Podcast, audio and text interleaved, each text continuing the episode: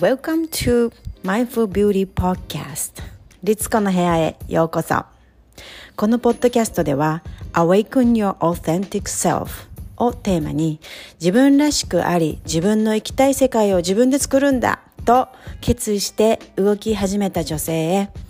ブレずに心と体を整えながら自己実現していくためのセルフケアのヒントをお届けしています。This is Global High Vibes Community. Let's go!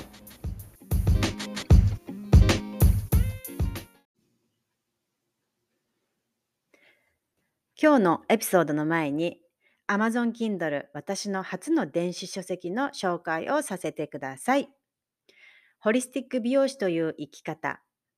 心と体を整えてミッションを軸に働けば、お客様もあなたも喜び満たされる。あなたは今こんなことを考えていますか？美容の仕事は疲れた、仕事を変えようか？接客業でメンタルも疲弊して、肉体労働で体も悲鳴を上げている。これから先、美容師としてお金を稼ぎ生き残るには、給料が安い割には拘束時間が長い、休みが取れない、体力的に疲れる精神的なストレス、産休、育休によるキャリア構築の難しさ、美容師ってそういうものだからと自分を犠牲にしながらもやもやした気持ちで仕事を続けていませんか？そんな方のためにこの本を書きました。好きな美容の仕事をこれからも楽しんでやっていくには、心と体を整えてミッションを軸に働くホリスティック美容師になることを私は提唱しています。10年前にニューヨークに来てから出産を経験して初めての子育てを並行しながらどうやってニューヨークでサバイブするか常に悩み人生最低のどん底貧乏体を壊し入院も得てキャリアの構築をしてきました。数年かけて心と体の健康を最優先にし、自分の強みを知り、磨き、ミッションに従うことを続けてきたことで、ニューヨークタイムズや全国全国放送のテレビ局、様々な主要メディアに取り上げられ、世界中からお客様が訪れて数ヶ月予約がいっぱいの美容師になるまでに、魂の充足感や家族との時間、経済的にも年々豊かさが増しています。こうなるまでに自分の過去の経験や現在の能力を超えて取り組んでいかなければならない自己成長や真の癒しが必要でした。この本では私の25年間の美容師人生の経験とホリスティック美容師としてニューヨークで実践してきた方法や考え方を18のシンプルでかつパワフルな質問と実践のワークにして皆さんが今一度立ち止まって自分を深掘りし、癒し、ミッションを見つけ出す機会となるように書いてあります。付録としてプリントして書き込めるワークシートもダウンロードできますので、一緒に取り組んでいただくことで、あなたもホリスティック美容師の第一歩を進むことが今すぐにできます。あなたがお客様を輝かせて幸せにするだけでなく、自身の体や人生を大切にしながら、心から喜びを感じ、美容師人生のネクストステージを豊かに育めますように応援しています。本のリンクはこのポッドキャスト概要欄の私のホームページより見つけていただけます。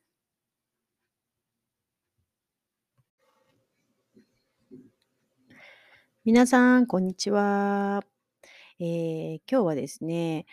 怒りについて、えー、ちょっとお話ししたいなと思います。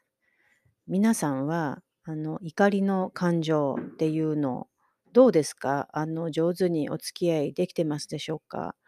怒りっぽい性格か、えー、それとも、まあ、結構結構みんな怒りを内に秘めてる方は多いですよね。それを、まあ、表にこう出しやすいタイプなのかどうかっていうのは結構こう差があるとは思うんですけれども、えー、まあ大きく言ってね4つこうタイプがあるようです。怒りのタイプ怒る人のタイプ、えー、最初はまず1つはアグレッシブタイプ、ね、周りがもういかにもう怒ってるっていうのが分かる、えー、例えば大声を出したりとかねあの、してると分かりますよね。そういう方、周りにいらっしゃいますか？ええ、もしま、街角でも見かけますよね。もう、あの、やたら怒鳴るクレームをなんかこう言っているスーパーとかで怒ってる人とか、うん。あとは、ま、お母さん、ね、怒りやすい、怒鳴っちゃうタイプとか、ええ、あると思うんですけども。で、もう一つ、2つ目はパッシブタイプ。パッシブタイプっていうのは、ま、怒らないように我慢して、もうもう言わない。うん、もう我慢すればいい、私が我慢してればいいみたいな。うん。心も体も病んでいきます、こういうタイプはね。私、昔はもうずっとこうこのタイプでしたね。パッシブタイプでした。ええ、そして3つ目は、パッシブアグレッシブタイプ。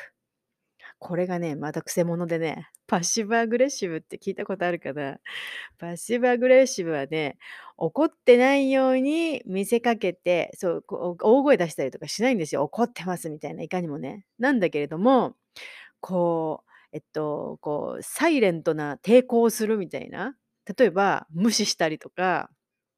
ええ、あの、なんとかやっといてくださいっていうものをやらない断固拒否とか、あの、そういうタイプがパッシブアグレッシブって言いますね。うん、返事しないみたいな。こういう人結構日本人に多いかもしれない？どう？どうですか？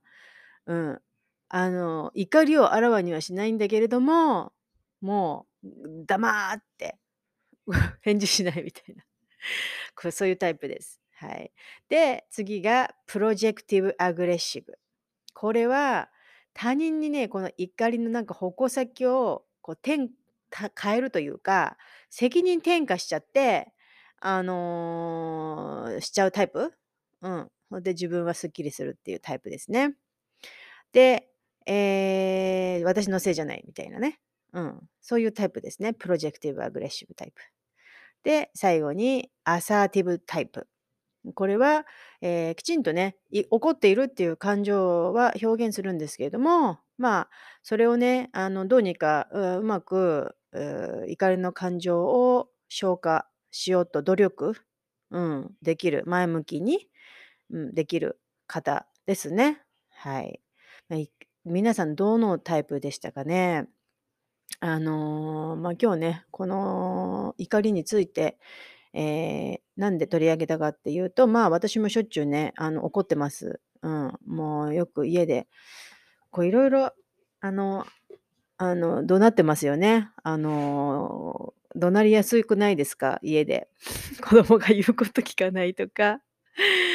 あの、旦那さんが何回も言っても同じことするとか、まあ、そういうので、結構、まあ、お家でね、あの、怒りん坊になって、ええ、しまう、あの、お母さんたちも多いんじゃないかななんて思いながら、ま、私もよくね、そういうことあるんですけど、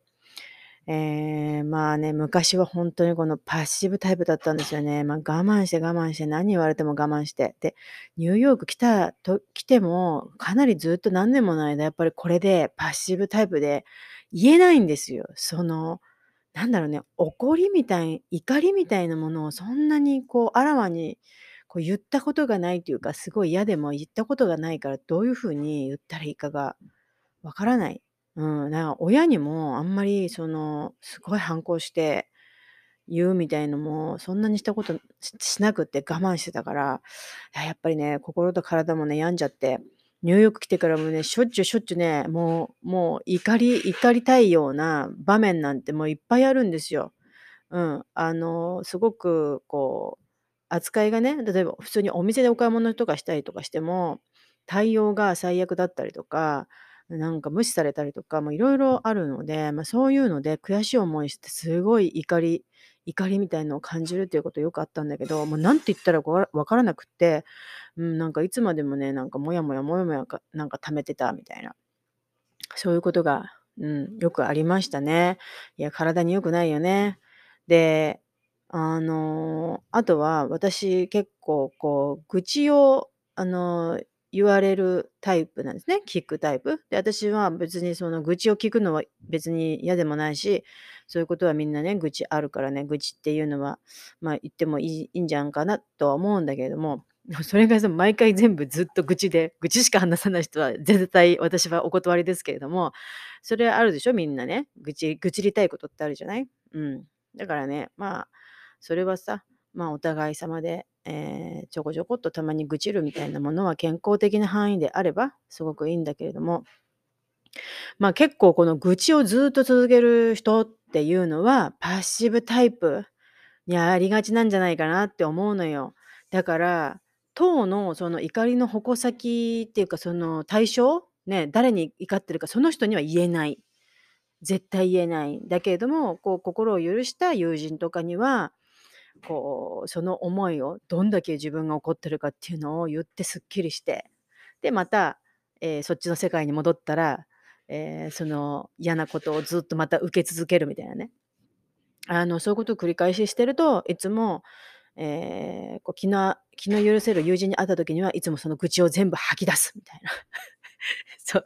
そういうそういう方も結構いるんじゃないですかね。うん。私もやっぱりそういう方にも今までよくお会いしましたし、うん。でね、あの、これね、実はね、その愚痴を言うのってよく愚痴を言って発散させたまには嫌なこと愚痴を言えば、その怒りを発散させるっていうこと聞いたことありますか？なんかそんな気がするかもしれないんですけど、その時にはね。でも、このね、えーこう研究結果によるとですね、心理学の、あの、リサーチによると、あの、愚痴を話すこと全く解決にならないそうです。怒りの。怒りを収めるための解決には全然ならないそうです。それが分かっております。だから繰り返すんだよね。そういう人ってずっと、なんか同じ人に対しての、なんかこう愚痴みたいなものをずっと延々と何年もずっと言う人っていませんか？私はそういうことをもう5年、10年、20年って同じ人のその愚痴をずっと言っている人っていうのに会ったことがあるので、うん、あの、よくあることなんじゃないかなと思います。ということはやっぱりこの怒りっていうのは解消されてないっていう証拠だよね。で、あの、まあ、最近では、その誰かに話すって、その身の回りの人、信頼できる人もいないみたいな感じの世の中にどうやらなってるようなので、そういう風な本音をね、あの、話せる友達もいない。これがね、本音を話せる友達が実はオンラインのオンライン友達みたいな、なんて言うんだろうね、なんかオンラインで知り合った人とか、なんかの書き込み、そう掲示板とかね、そういうところ出入りしてたら、そういうとこで結構書く愚痴を聞いてもらうっていうのも割とこの前次世代若い世代だとよくあるそうです。まあ、それも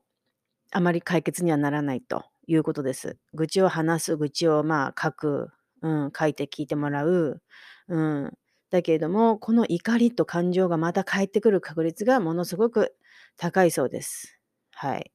で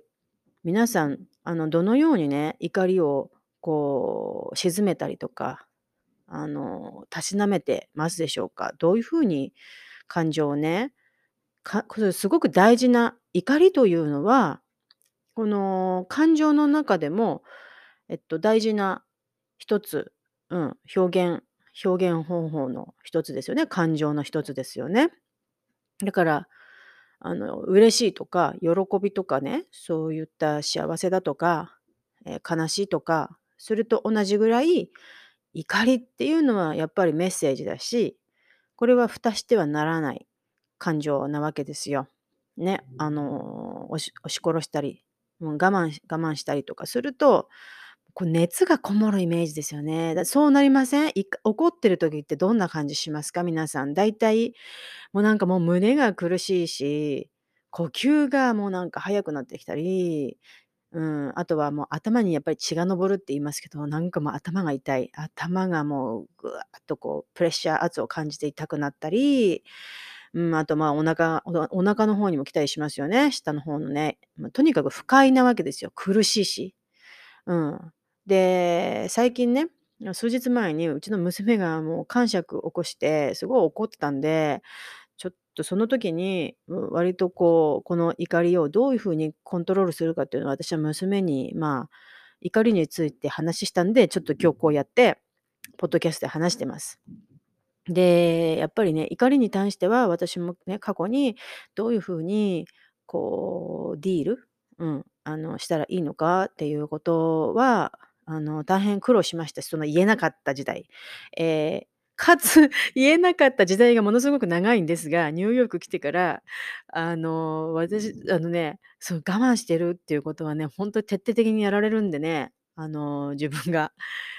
あの、すごい言うようになったんですよ。その、なんかこうひどいことされた時に言い返すみたいなことができるようになって、しかもラテン系の旦那と、こう一緒にいるようになってからめちゃめちゃさそのラテン系ラテン系はすごい言いますからね。なんかラテン系になってきちゃって、私も。うん、だからすごい言えるようになってきちゃったんですね。そしたらそれはそれで、アグレッシブになっちゃったんですね。だからいきなりパッシブからいきなりアグレッシブに なっちゃって、私こんなじゃないこんなんじゃなかったのにな、なんてほんと自分でも思うんですけれども、でも、ちょっと私が住んでるところってブロンクスとかね、あの、アッパーマンハッタンっていうのは、そのぐらいタフじゃないと、うん、結構やられてしまうような どんなとこ住んでんだみたいな感じだけど、でもほんとにね、ふつ普通に日常的に生活をしてると、ほんとに態度の悪い、あの、人に出くわしたりするので、うん、だからね、まあ、きちんとね、あの、自分の意見を言ったりだとか、あの、うん、あの、まあ、そういう風にね、まあ、怒っているっていうことをね、あの、表現するかなりラテン系な感じになっちゃったんですよね。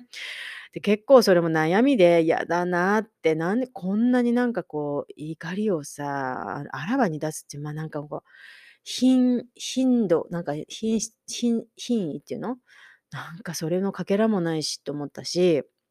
それはそれでどうやって、この怒りを、まあ、コントロールしようかとかね、もうなんかアンガーマネジメントとかさ、そういうのさ、なんかセラピー受けたいようなぐらいに思ったりとかして、うん、あの、うん、そなんかそう思ったぐらいですよね。日々ストレスの結構多い、あの、感じがして。で、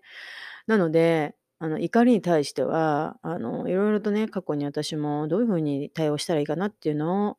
ええ、自分で身をもって、ええ、学びました。で、まあ、娘がすごい癇癪を起こして、ま、特にね、今ね、あの、反抗期もちょっと入ってきてるんで、思春期前で、もう、まなんか週に1回ぐらいはあるんですよね。もう娘がなんか癇癪を起こして、やっぱりこう自分の思い通りにしたいけど、できないことへの怒りみたいな。でもね、これ今これを、あの、しつけ？しつけはまだ必要必要なので、しつけとやっぱり、あの、しつけをして好きなようにさせてね、あの、怒るからってさ、そんな好きなようにさせたら大変なことになっちゃうんでね。まだしつけが必要な時なので、あの、結構ね、やっぱりダメなものはダメと、あの、いうことが、結構多いです、まだ私は。うん、娘に対して、まだだって10歳ですからね。うん、まだ自分のあの、本人たちの好きなようになんていう風には、ちょっとまだできないなっていう、うん、やっぱり、あの、そういうところがあるんでね、そうするとやっぱり怒るわけですよ。すんごい怒って、だから週に1回ぐらいはもう、か1回どころじゃないかもしんない。うん、癇癪を起こしてすごくって、で、娘もその感情に慣れてないんですよね。で、子供ってすごくそのダイレクトに体の変化を多分大人が感じるよりもっとちっちゃい体で感じるんで、その、もう呼吸ができない、胸が痛い、その、あの、感情感じ？感覚がもう「やだやだ、もうどうしたらいい？あの、助けて助けて」って言うんですよね。もう怒りながら息ができないってなってうん、で、あの、そういう感じなんですけど、大泣きしてっていうことがあったんですよね。で、まあ、こういう時に何をするのがいいのか、なんていうかな、だけれども、しつけもしなきゃいけないタイミングだったんで、ダメなことはダメだっていうことも言いながら、ええ、まあ、彼女がちょっとパニック状態です。パニックみたいな感じだよね、その怒り怒ってタントラムってさ、癇癪を起こすってちょっと、ええ、パニック状態、自分でもコントロールできない怒りがコントロールできない、うん、苦しいみたいな、ね、感じになってるんでね。そういう時に、ええ、一番あの、効果的なのが「大丈夫だよ」っていきなりね、なんか「よしよし、ごめんね、お母さん言い過ぎちゃったね」とか言っちゃうと、ここメッセージが、しつけのメッセージどっか飛んでっちゃうんで、間違った甘やかしみたいになっちゃうんですよね。うん。あの、だ、そこのなんかすごくテテクニックが難しいなって私すごい思うんですけど、しつけはしつけで、ダメなものはダメだ。でも、ま、その、なっている時にまずは落ち着いてもらう。だから自分で怒すごく怒ってしまった時、とりあえず気持ち、呼吸を整えれるような状態、体を鎮めるのが先かなって思うんですね。ちょっと頭で考えるんじゃなくて、これね、娘も言ってたんですよ。もう分かんない分かんないって。うん。なんでそんなにあの怒っちゃってるのって聞いたら、分かんない分かんないって言って、分かんない、なんでこんなに怒ってすごいもう怒って、もうどうにも止まらないのかわからない、私にわかんないって。それはね、だからね、その癇癪状態、怒りがものすごく最高潮になんか、こう高まってしまった時は頭でなんてとてもじゃないけど考えられないんで、まあ、まず私が取った行動っていうのは、まあ、娘はね、あの、体の方が落ち着くように、うん、ぐわーっと血が上ったりとか、あの、呼吸が速くなってるのものを落ち着かせる。で、最初は、じゃあ呼吸をちょっと深呼吸一緒にしようって言うんだけど、それもできないんですよ。それもできない。だから、えー、まあ、深呼吸する前にですね、まあ、あの、ちょっと布団とかブランケットにくるまれくるまって、顔をちょっと隠したりとかして、とにかく何かこう包まれるような状態？うん。で、本人も布団にかぶさったんでえー、まあ、そういう感じでちょっとこう外からの刺激とか音とか、あとはそういったあの、ちょっとこう心地よいものですね。布団とかブランケットみたいな。うん、ものに包まれるっていう、あの、まず私に触られることすらもこう、まずは、えー、怒ってるんで、ダメだったりするんですよ。っていうか、この話してどんな動物を扱ってるんだなんか猛獣使いみたいな話になっちゃって、話になっちゃってるけど、お子さんがお持ちの方はわかると思うんだよな、これ。うん。あの、手つけられない人もち来ないでみたいになるからさ、来ないでみたいな、もう。で、本人も嫌なんですよ。そんな自分が怒ってんのが嫌なんですよ。だから、ちょっとこう、うん、自分が嫌だ、恥ずかしい、あ、でも怒っている。なないろんな感情がね、一緒くたになっちゃってるからね、とにかくね、あの、こう誰にも触られたくもない、喋りたくないみたいなことになるんですよね。これは大人の人もそういう風になるとは思うんですけど、まずは、ええ、ま、ちょっと布団とかね、そういうものにくるまって、音とか、あの、ちょっとこう視界みたいなものを、こうちょっと遮ってあの、まず自分の呼吸がちょっとちょっと落ち着くかなっていう、うん、ようにね、体の反応の方を落ち着かせるっていうのを、えー最初にしてみてください。うん。でね、まあ、その落ち着くのね、ちょっと時間が、あの、いるかもしれないんですけども、まあ、時間私はちょっと時間を置いて、え、同じ部屋にはいるんだけれども、あまり話しかけたりとかして、うん、あの、なんか言うなんかその体が落ち着く前にいろんなクエスチョンをするとですね、質問すると、やっぱり頭またの頭の方が冷静じゃないんで考えられないし、混乱で全く答えられないんで、うん、あの、まず落ち着くっていうことね。うん。で、まあ、そこから、あの、まあ、体が落ちてきたようだったら近づいていって、ね、ええ、まあ、深呼吸する。まあ、これ自分が怒ってる場合だったらまあ、そこからちょっとね、深呼吸を何度か、えー繰り返して行ってみる。うん。まずは自分をこうなんか爆走しちゃったようななんかこう感情をもう一度こうこう運転で、えー元のレーンに戻してあげるみたいな。そのままなんか爆走して怒りを持ったままこう話したり誰かと話したりすると衝突にねつながりやすいんで、まあ、車と同じでうん、ちょっと運転には自分の怒ってる最中の自分の運転には細心の注意が必要ですよね。うん。あの、思わぬことをまた言ってしまったり、今度また相手を傷つけたりとか、まあ、いろんなことが起きます。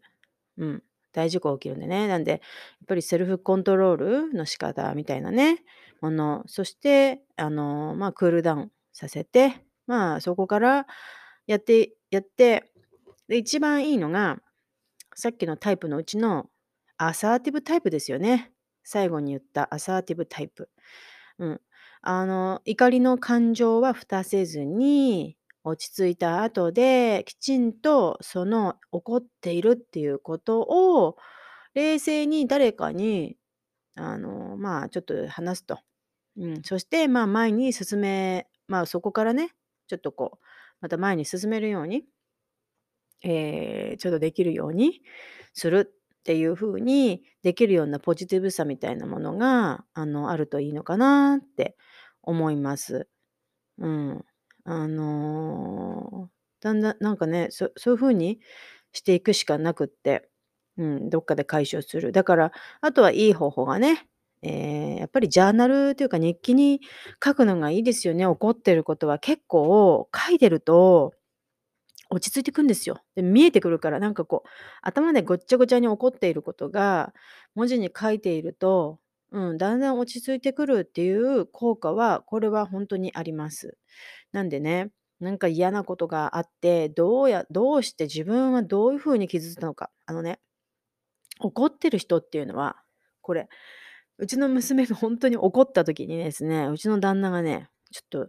うちの旦那にもちょっとだどうにか、ちょっとなんか声かけてあげてよって言ったら、なんて言ったと思います？うちの旦那、うちの娘。なんでそんなにクレイジーなクレイジーに acting crazy なんクレイジーなんだ？って言ったのね。なんでそんなにクレイジーなんだよ？そんな大したことないじゃんかって言ったのね。それ一番言っちゃっちゃいけないことですから。怒ってる人にクレイジーだとか、まあ、またそんなドラマクイーンだなとか、あの、そんな大したことないことでまた怒ってるとか、怒りんぼだなとか、それをね、言っちゃっちゃいけないですよね。うん。なんでかっていうと、やっぱり私たち怒った時っていうのは、まあ、何か傷ついたとか、傷ついたことが何かあったね、言われたことで、傷ついたとか、傷ついてる状態か、もしくは、ええ、まあ、必要なこうニーズみたいなものが満たされてない時なんですよ。うん。そう。まあ、赤ちゃんみたいにね、ニーズが満たされてない、おしめ替えてほしいとかさ、お腹空いたとかで泣くでしょ。だからそれと同じで、まあ、怒ってるように泣くでしょ。まあ、それと同じなんですよ。大人ももちろん。だからニーズが満たされてない場合に怒るわけですよね。さっきも私言ったなんで怒るかって、店員にひどい態度取られたりとか、店員に叱るべきなんか全然無視されたとかされて、そのニーズが満たされなかったからすごい怒るわけですよね。うん、だから大体その2つなんですよ。傷ついてるか、ニーズがまた満たされてないかなんで、クレイジーなわけじゃないんですよね。うん。クレイジーじゃないんで、どんなに怒ってる人でも、やっぱりそこなんですよね。うん。だから、まあ、クレイジーだとか呼ばないこと、うん、怒ってる人のことクレイジーって言わない。なんでこの人、なんかあったんだろうかと。まあ、もし周りにそういう人がいたらですね、そういうふうにまず思ってあげてください。何があったんだろうかって、本当に。うん、なんか、ね、家で何かあったのかもしれないし、うん、とかね、いろんな理由があるとは思います。なんで、ここにもね、また、あの、周りのから人からすると、少しちょっと、こう、コンパッションというか、慈悲慈悲の心で見てあげて、うん、っていうのといいのかなって思います。なんで、あとは、まあ、怒りがどうにもこうにも静まらないっていう時、やっぱり一番思い浮かぶのはラベンダーのオイルだよね。まあ、これ一番すごく、うリラックス、うすりましますので、ラベンダーを、ええ、もう手に取ってね、嗅ぐ嗅いで深呼吸するとか、ラベンダーは一番、あの、癒しの効果が高いので、ね、あとはラベンダーの感情の意味としては、こう自分でこう言いにくいこと、言葉に、えー変えて、こう言いにくいことっていうのを言いやすくしてくれるっていうような、えー効果もあるんですよ。なので、えー喉のチャクラのあたりにちょっとこうラベンダーをつけてあげて、もしこの怒っているってことを誰かに伝えたい時とかはですね、あのラベンダーを使ってリラックスして喉のチャクラにこう少し塗った後に、えー話すっていう風にすると、あのサポートしてくれるかなと思います。はい。というわけで、まあ怒りはね、あの、いい怒り怒りやっぱ人の怒りがさ、いろんなこうニュース見ててもさ、やっぱり人の怒りがいろんなことを起こしてるんだなっていうことでしょ？事件が起きるとか、うん、なんか問題が起きるとか、えーいろんな討論してたりとか、ね、あの、いろんなもの見てても、あ、いろんな人が怒ってるなっていうのはニュース見るとすごい思いますよね。うん、だから怒りをこういかにね、あの、まあ、それをいいエネルギーに怒りをモチベーションとして、えー消化することもできるし、うん、あの、怒りを、まあ、打ちうちにね、ずっと秘めたまま、あできれば言ってほしくないなと思うし、怒りを思いっきり外外側に撒き散らすっていうのもお勧めしないですし、うん、なかったことにしないでほしいんですが、えー、上手にね、あのー、その怒っているっていうこと、不服だっていうね、えー、傷ついたんだ、自分のニーズが満たされてないんだっていうことを上手に伝えて、え、上手にね、怒りを皆さん、あの、こう、お付き合いしてくれるといいかなって思います。はい。というわけで、本日は、まあ、怒りはね、まあ、大事な感情の、えー、一つの表現方法なんで、まあ、あの、関わり方をマスターしましょうというお話でした。はい。それではまた来週。